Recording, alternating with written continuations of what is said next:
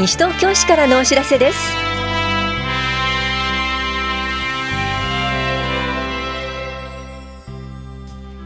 今日は花バス第4北ルート西原町4丁目田無ファミリーランド停留所の一時休止。都営住宅随時募集などについてお知らせします。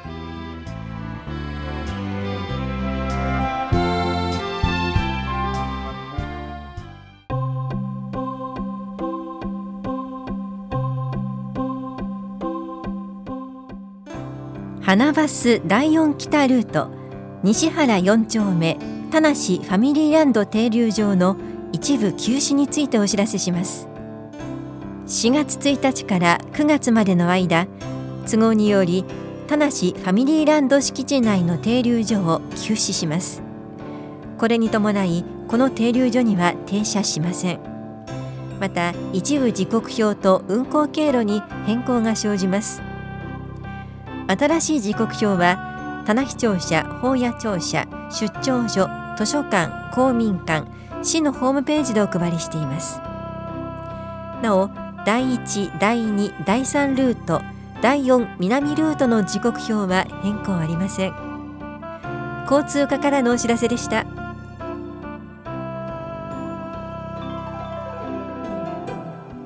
都営住宅随時募集が始まりました。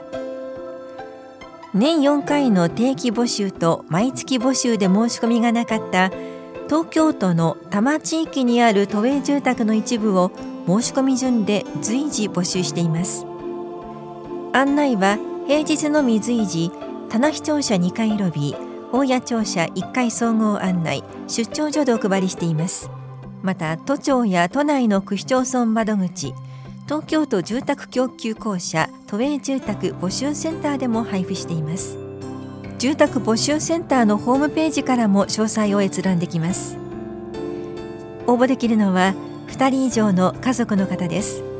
お申し込みは東京都住宅供給公社都営住宅募集センター随時募集専用ダイヤルまでどうぞ。住宅課からのお知らせでした。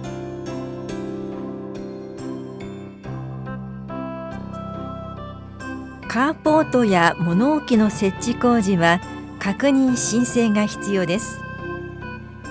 カーポートや物置などは建築基準法では建築物として定義されているためこの法律に基づいて計画や工事をする必要があります。ただし建築物とみなされない小規模な物置は除きます。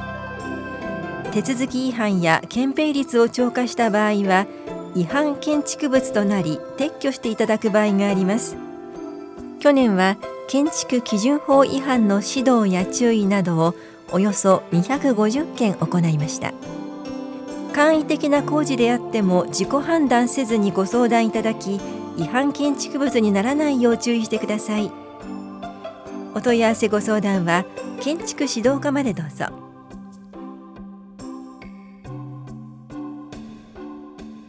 災害に強いまちづくり普及啓発と助成金拡充のお知らせです。新たに重点的に耐震化を推進する区域を緊急耐震重点区域として定め普及啓発と助成金の拡充を実施します。緊急耐震重点区域は市内全域に拡充しました。また昭和56年5月以前に建築された住宅を対象にした個別訪問は令和元年度末までを予定していましたが平成30年度末をもって対象地域の訪問が完了しました。今後は対象建築物全戸に対し耐震化の必要性助成制度などのご案内をダイレクトメールにより送付します。また木造住宅と分譲マンションの耐震改修等費用の助成額を拡充しています。なお助成条件がありますので必ず事前にお問い合わせください。申請前に着工などをした場合は助成できませんのでご注意ください。詳しくは住宅課までお問い合わせください。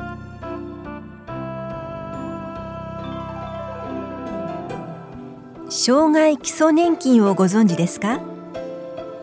病気や怪我などで一定の障害の状態になった場合に支給される障害基礎年金があります。支給要件は初診日が国民年金の非保険者期間60歳から64歳までの年金未加入期間20歳前の年金未加入期間に該当し障害認定日に政令で定める程度の障害等級の1級または2級に該当しており初診日の前日時点で納付要件を満たしている方です。20歳前に初診日がある場合は納付要件はありません。初診日というのは障害の原因となった病気や怪我などで初めて医師の診察を受けた日。障害認定日とは初診日から1年6ヶ月後またはそれ以前に症状が固定した日となります。請求ができるのは認定日以降です。障害基礎年金が認定日から支給されると決定した場合でも請求から5年以上前の分は時効のため支給されません。20歳前の初診日で障害年金を請求する場合障害基礎年金の受給権を得ても本人の所得などにより支給が制限されることがあります。請求者の状況などによりお渡しする請求書類が異なるため事前にご相談ください。市役所での相談と受付は保険年金課で行っています。予約が必要です。お問い合わせは武蔵野年金事務所までどうぞ。保険年金課からのお知らせでした。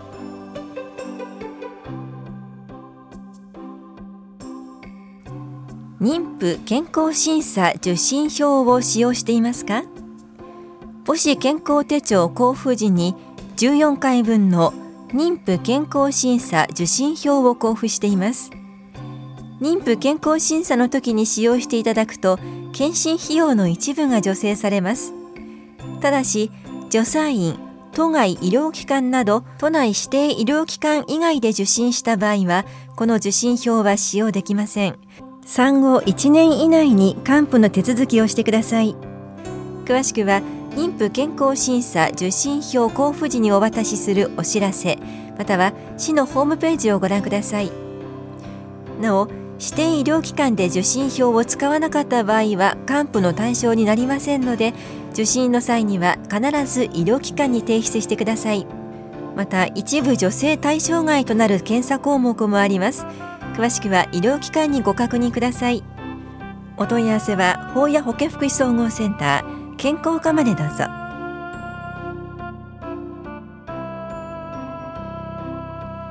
もっと健康もっと元気に。令和2年度の主要な取り組みをお知らせします。フレイル予防事業の拡充。虚弱となるフレイルに気づくため身近な場所でフレイルチェックが行えるよう開催場所を増やします。シニア人材の社会参加を応援。多様な社会参加の機会を創出するため国の生涯現役促進地域連携事業により西東京商工会シルバー人材センター社会福祉協議会などからなる協議会を組織し生涯現役応援窓口を開設する予定です。福祉の相談窓口を拡充強化。8050問題などの複合的な相談に対応するとともに地域共生社会の実現に向けて福祉まるごと相談窓口を設置します。また生活サポート相談員を増員し両庁舎の窓口に配置します。認知症施策の推進。東京都の認知症検診推進事業を活用し認知症の正しい知識の普及啓発を行います。障害福祉の充実。障害のある方々の外出時の移動を支援する移動支援事業について条件区分等を見直すとともに事業対象者を広げることで必要時にサービスが利用できるよう環境整備を行います。市民交流施設一般型交流施設の利便性の向上。市民集会室等の一般型交流施設の利用については市民の皆様の利便性の向上及び利用機会の拡充等の観点から公共施設予約管理システムを活用します。オリンピック・パラリンピック聖火リレー。聖火リレーが西東京市内で行われます。オリンピックは7月15日。パラリンピックは8月24日の開催が決定しました。当日は関連イベントを実施します。オリンピック・パラリンピック事業。オランダオリンピック委員会スポーツ連合等の連携事業やホストタウン事業等の機運醸成事業やコミュニティライブサイト等を実施します。シチズン時計株式会社と協定締結。市内を活動拠点に卓球の日本リーグで活躍するシチズン時計株式会社との間でスポーツ推進の連携協力に関する協定を締結しました。スポーツ交流等を通じながら質の高いスポーツを身近で感じられる機会を増やします。令和2年度の主要な取り組みもっと健康もっと元気についてお知らせしました。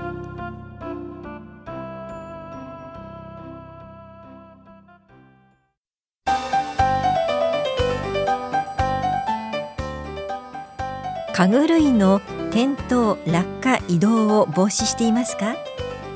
地震発生時に家具の下敷きになったり食器やガラスが割れて怪我をしないためにも日頃から地震から身を守るための家具店対策をしておくことが重要です。まず効果が高いものとして L 字金具などでタンスや食器棚を固定する方法です。壁や柱にネジ止めできない場合は天井との間にポールを突っ張って固定する方法もあります。また食器棚から食器が落下しないように扉にストッパーをつけたりテレビが転倒したり飛んでこないようにゴムマットを下に敷くなど滑りにくくする方法もあります。家具店対策の器具を取り扱っているお店もありますので備えておきましょう。詳しくは西東京消防署までお問い合わせください。危機管理課からのお知らせでした。